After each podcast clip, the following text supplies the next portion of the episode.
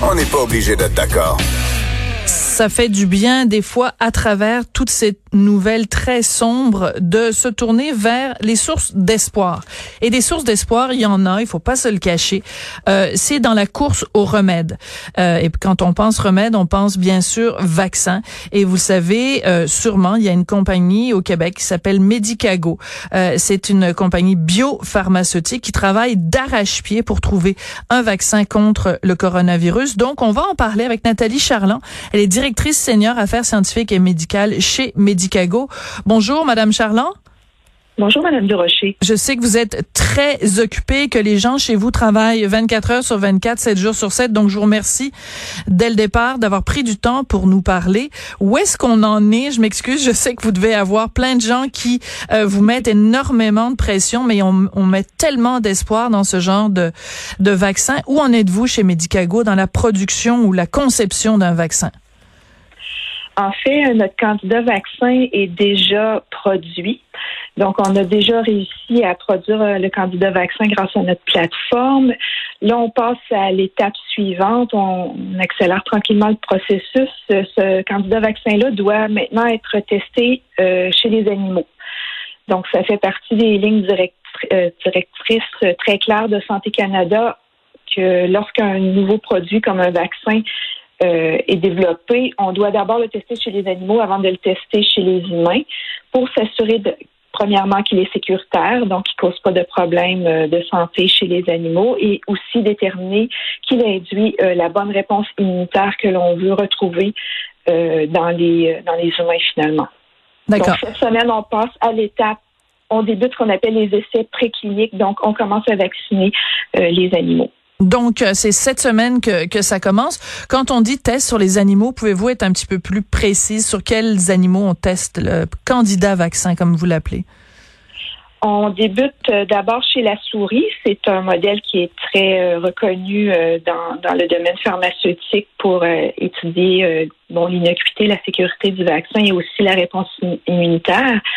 Et ensuite, on va probablement passer chez les primates euh, pour aller vérifier que le vaccin, le candidat vaccin est protecteur. Donc, on pourrait mettre en, contact les primates qui auront reçu le vaccin avec euh, le virus de la COVID pour s'assurer que les animaux sont protégés. Et on pourra par la suite passer euh, chez les humains. D'accord. Donnez-nous un échéancier, c'est-à-dire que vous commencez par les souris. Ça prend combien de temps avant que ce soit concluant chez les souris qu'on passe aux primates? Ou alors est-ce que les deux se font en même temps? On a moyen de faire euh, les activités en parallèle tant qu'on surveille. Évidemment, c'est côté éthique, euh, on doit surveiller la santé des animaux aussi bien qu'on surveille, surveillerait la, santé des humains. Donc, on a vraiment euh, des, directives très précises à suivre au niveau de la santé. Donc, on, commence par les souris. Si tout va bien, on peut commencer en parallèle les études chez les primates. Et puis, notre but étant qu'on débute les premiers essais chez les humains cet été. Quand vous dites cet été, est-ce que je peux vous demander d'être un petit peu plus précise?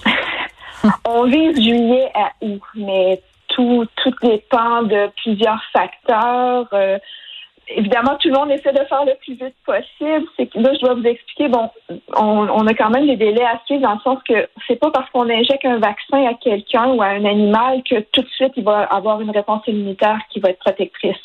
Ça prend quand même environ deux semaines avant que le système immunitaire soit capable de produire les anticorps qui vont nous défendre contre le virus si jamais on le rencontre. Donc, il y a quand même un délai au niveau biologique pour que les animaux et les humains produisent la, bonne réponse immune. Ensuite, on doit faire des prélèvements chez ces animaux-là pour mesurer la réponse immune.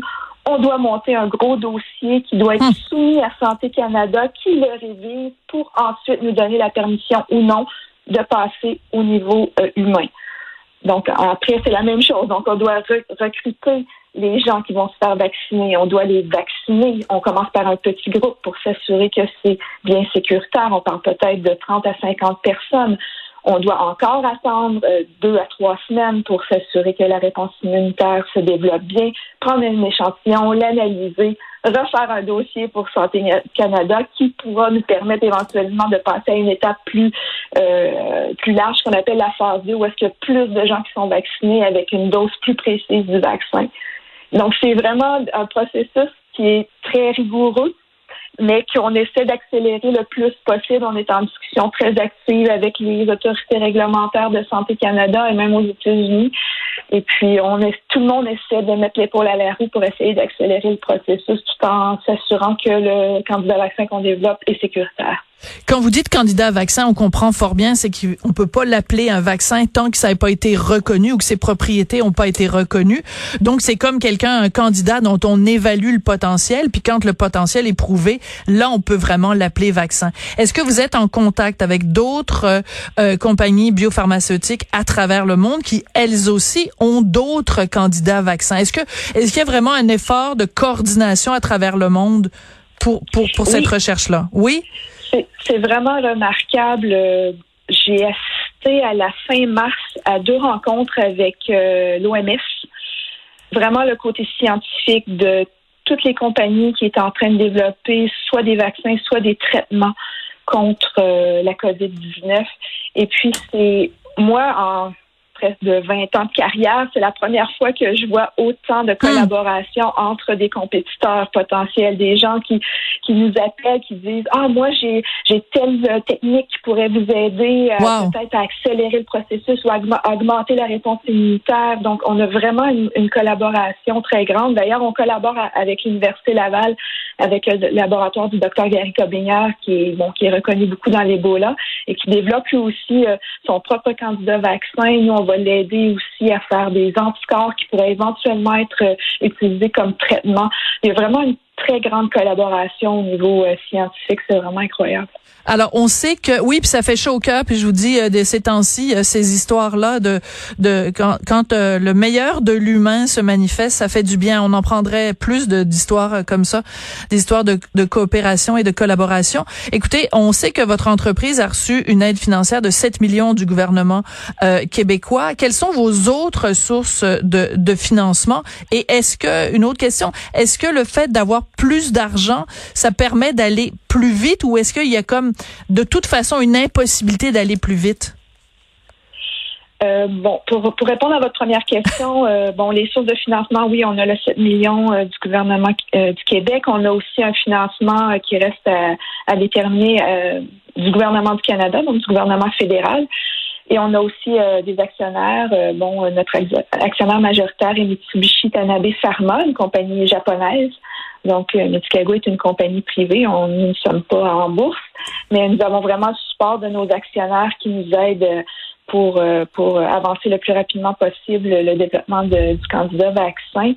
Euh, est-ce que l'argent nous aide? Effectivement, ça, ça peut nous aider à, à certains niveaux pour aller euh, peut-être recruter euh, plus facilement euh, soit des, des, des, gens pour les essais cliniques, aller chercher certaines technologies ou certains appareils qui sont très coûteux, mm-hmm. qu'on n'a pas nécessairement en laboratoire, ou établir des collaborations avec par contrat de service, par exemple, avec des fournisseurs qui peuvent nous aider, que ce soit pour le remplissage des fioles ou bon, nous avons différentes étapes euh, euh, dans le processus. Donc oui, euh, le financement, c'est extrêmement important pour nous permettre d'accélérer, mais on est quand même pris avec les contraintes biologiques Du, développement de, et du vaccin et de la réponse immunitaire associée à ce vaccin-là.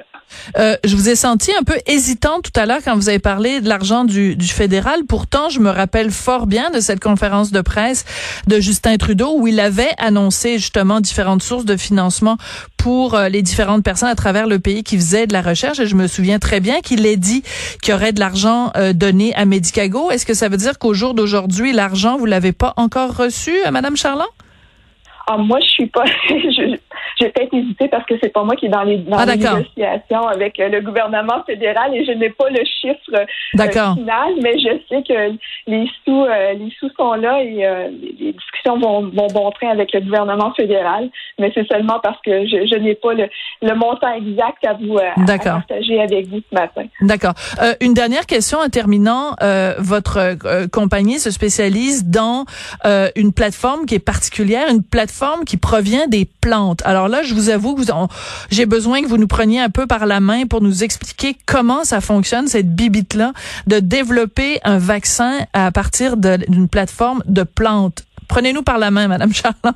OK, je vais essayer, je vais essayer de le faire le plus clairement possible. Euh, en fait, moi, ce que j'aime préciser, c'est quand on dit qu'on utilise des plantes pour faire notre vaccin, notre vaccin, c'est pas un produit naturel. donc, c'est pas, euh, pas une plante qu'on a fait adapter pour faire euh, une protection contre contre la COVID. C'est vraiment, on utilise la machinerie cellulaire de la plante pour produire notre vaccin. Bon, ce que j'aime mettre en parallèle, c'est le vaccin contre la grippe, comment il est, il est produit. Le vaccin contre la grippe, on prend le virus de la grippe qu'on va introduire dans des œufs de poule. Le virus va se multiplier euh, dans, dans le dans l'œuf pendant quelques jours. Ensuite, on va récolter euh, bon le liquide à l'intérieur de l'œuf qui contient les virus. On va tuer les virus. On va les couper en petits morceaux et on va purifier ce qui contient euh, le vaccin dans le fond. Donc ça, c'est la, la, la, la façon traditionnelle de faire un vaccin contre la grippe. Euh, nous, l'avantage qu'on a, c'est que pour débuter la production, on n'a pas besoin de virus vivant. On a seulement besoin Ah. de la de la séquence génétique de la protéine du virus.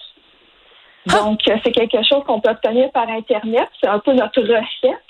Ouais. Euh, donc, on fait, on, on fait euh, produire chimiquement cette, pe- cette petite recette-là qui, qui va produire éventuellement euh, le vaccin. Et on insère ce- cette recette-là, donc le- la, la séquence génétique, dans les feuilles de plantes. Fascinant. Donc, ouais. C'est vraiment, c'est un peu, c'est un peu comme si on, on, jouait un tour à la plante. C'est qu'on va insérer cette séquence génétique-là dans la plante, puis pendant quelques jours, la plante va faire comme si c'était son propre matériel et elle va produire le vaccin. En plus de produire ses protéines à elle qu'elle a besoin pour survivre, elle va produire le vaccin. Puis on a, on a une certaine fenêtre d'opportunité pendant quelques jours où on, on joue un tour, comme je disais, à la, à la feuille de la plante. Mais à un moment donné, elle va, elle va- bon, j'aime à dire qu'elle va se réveiller, elle va Ben oui. C'est pas à moi ce matériel-là, puis elle va le détruire. C'est Mais fascinant. nous, on va avoir récolté, on va avoir pris les feuilles. et Juste au bon moment. le va- Exactement. Fascinant. Écoutez, c'est cette euh, cette aventure euh, horrible du du coronavirus nous aura au moins permis de euh, prendre toute la mesure de l'importance de la recherche scientifique et de de l'importance d'avoir chez nous au Québec des gens brillants comme les gens qui travaillent chez Medicago. Écoutez, merci beaucoup. Je sais que vous travaillez tous très fort. On veut pas vous mettre de la pression, mais on a hâte en petit buddy d'Aido que que ça atterrisse. On a tous très hâte. Écoutez, merci beaucoup d'avoir pris le temps, euh, Madame Charland, et euh, merci à toutes vos équipes qui travaillent très fort pour euh, euh, mettre au point ce vaccin qui va pouvoir euh, nous sauver tous euh, collectivement la vie. C'est très apprécié que vous ayez pris le temps de nous parler aujourd'hui. Ça m'a fait plaisir, Madame Durocher. Bonne journée. Nathalie Charland, donc, qui est directrice senior affaires scientifiques et médicales chez Medicago, une compagnie, je vous le rappelle, qui n'est pas inscrite à la bourse.